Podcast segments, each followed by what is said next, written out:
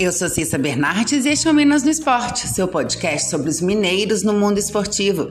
Seja futebol, vôlei, basquete ou até campeonato de peteca, eu tô aqui para contar o que acontece com as equipes mineiras no esporte. Hoje é quinta-feira, 3 de fevereiro de 2022. Ontem foi noite de Campeonato Mineiro.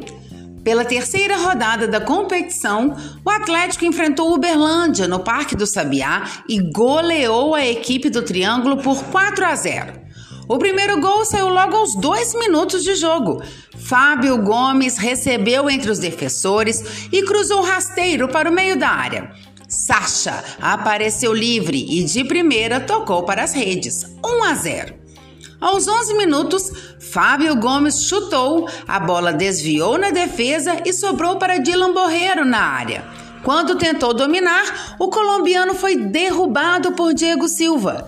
Pênalti. Na cobrança, Arana chutou forte no canto esquerdo e ampliou. 2 a 0. Na segunda etapa, logo aos três minutos, rebote do goleiro do Uberlândia, a bola sobrou para Fábio Gomes. Ele finalizou e balançou as redes. 3 a 0. Aos 41, Guga fez cruzamento perfeito para Ademir, que infiltrou em velocidade e tocou de cabeça, sem chances para Rafael Robalho. 4 a 0 Galo. O Galo ainda perdeu um pênalti, sofrido por Ademir e cobrado por Echaporã, que parou na defesa do goleiro do Uberlândia. O Uberlândia do técnico Chiquinho Lima jogou com Rafael Robalo, Kellyton, Diego Silva, Bruno Maia e Matheus Mendes. João Paulo, Nailson, Luanderson, depois Márcio Júnior, David Lazari e Felipe Pará, depois Maicon Souza. À frente, Lucas Coelho.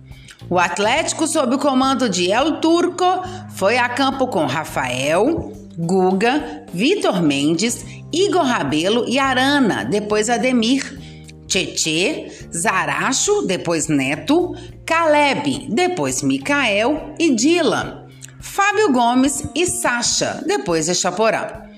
Os dois times voltam a campo no próximo domingo. O Atlético joga às 11 da manhã contra o Patrocinense no Mineirão. Já o Uberlândia visita o RT às 16 horas no Zama Maciel. No sul de Minas, o Atlético venceu o Pouso Alegre por 4 a 1, jogando fora de casa. Na etapa inicial, o Pousão abriu o placar de pênalti com Bruno Moraes aos 10 minutos e sofreu o empate da mesma forma aos 46. Na segunda etapa, o time de São João Del Rei virou o jogo. Aos 11 minutos, William Mococa chutou de longe e contou com falha de Cairo para colocar o Atlético na frente. Depois disso, teve tempo ainda para mais dois pênaltis, com dois gols feitos por Mariano. O atacante, que entrou na etapa final, deu números finais da goleada: 4 a 1. No final de semana, o Pouso Alegre vai até Governador Valadares, onde enfrenta o Democrata no Mamudão, no sábado às 16 horas. No mesmo dia, porém às 19h30, o Atlético enfrenta o América no Independência, em Belo Horizonte. O Pouso Alegre do técnico Kleber Gaúcho jogou com Cairo, Lucas Rodrigues, Luanderson, Maicon e Elivelto Foguinho, depois João Marcos, Wesley Fraga, Gledson, depois Samuel Andrade, Rafinha, depois Luan Silva, Iago, depois Igor Etô, Eberê e Bruno Moraes, depois Thales. O Atlético, sob o comando de Roger Silva, foi a campo com Pedrão, o Alisson Silva, depois Diego Petrin, Danilo, Sidmar e Vinícius Silva, Diego Fumaça, Cadu e Michael Paulista, depois o Alisson, William Mococa, depois Natan, Rafael Lucas, depois Mariano e Douglas Santos, depois Alasson. Vila Nova e Democrata ficaram no empate em 2 a 2. Jogando no Castor Cifuentes, em Nova Lima, no primeiro tempo, aos 14 minutos, Mosquito abriu o placar para o Vila. Branquinho ampliou aos 18. Aos 26, Mateuzinho chutou de longe e descontou para a Pantera, 2 a 1. No segundo tempo, aos 25 minutos, Marcelinho empatou 2 a 2. O Vila ainda teve Lucas Hipólito expulso na segunda etapa, mas o, o placar não mudou. O Democrata volta a campo no sábado e recebe o Pouso Alegre no Mamudão. Já o Vila Nova joga domingo contra a Tombense, com, perdão, contra o Tombense em Tombos. O Vila Nova do técnico Bruno Pivetti foi a campo com Glaicon, Danilo Belão, Gabriel Furtado, depois Gabriel Carioca, Cadu e Lucas Hipólito. Leandro Salino, depois Gustavo Cresce, Wesley e Renan Mota.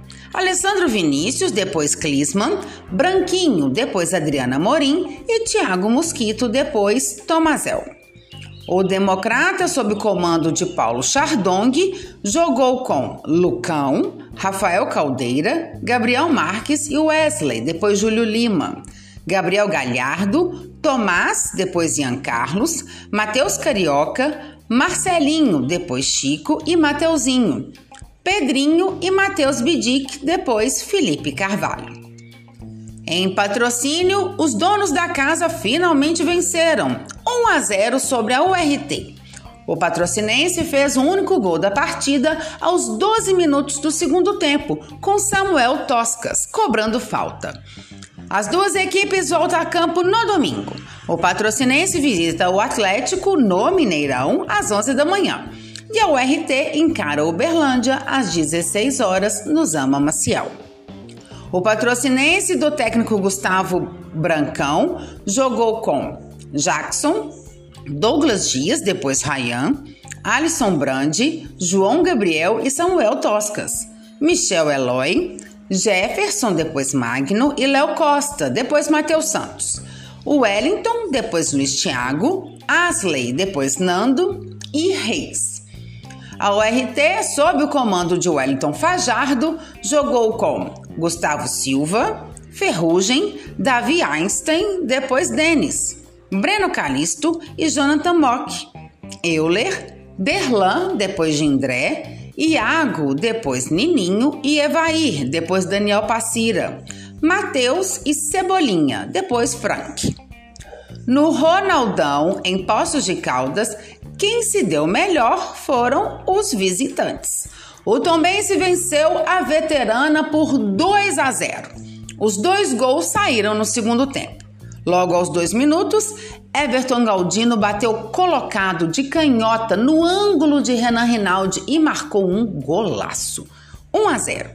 A Caldense chegou a reagir e marcou aos 11 minutos, após Guilherme Borges chutar e Douglas Esquilo aproveitar o rebote mas o Bandeira pegou o impedimento. Aos 21, Jean Lucas bateu cruzado e Ciel apareceu para completar. 2 a 0. Na próxima rodada, a veterana recebe o Cruzeiro no Ronaldão no sábado, às 16h30. E o Tombense joga no domingo, às 16 horas, contra o Vila Nova, em Tombos. A caldense do técnico Jean Rodrigues jogou com Renan Renaldi, Yuri Ferraz, Jonathan, Lucas Mufalo e Michael, depois Matheus Miller, Guilherme Borges, Ícaro, depois Igor Pimenta e Alemão, depois Pablo Bardal. João Diogo, depois Kaique, Douglas Esquilo, depois Pedro Gabriel e Neto Costa. O tombense de Rafael Guanães foi a campo com Rafael Santos, David, depois Genilson, Moisés, Jordan e Manuel, Alisson Silva, Rodrigo, Jean Lucas, depois Marquinhos e Everton Galdino, depois Cleiton. Keké, depois Vinícius Mingotti e Daniel Amorim, depois Ciel. No clássico entre Cruzeiro e América no Mineirão, deu coelho, 2 a 0. O jogo foi intenso. Aos 15 minutos, em excelente trama cruzeirense, Edu recebeu de Machado já dentro da área e tirou de Jori para balançar a rede. O auxiliar Marciano da Silva Vicente viu o impedimento do camisa 9 e anulou o gol. Essa marcação deu o que falar. Daí em diante, o jogo ganhou um novo enredo.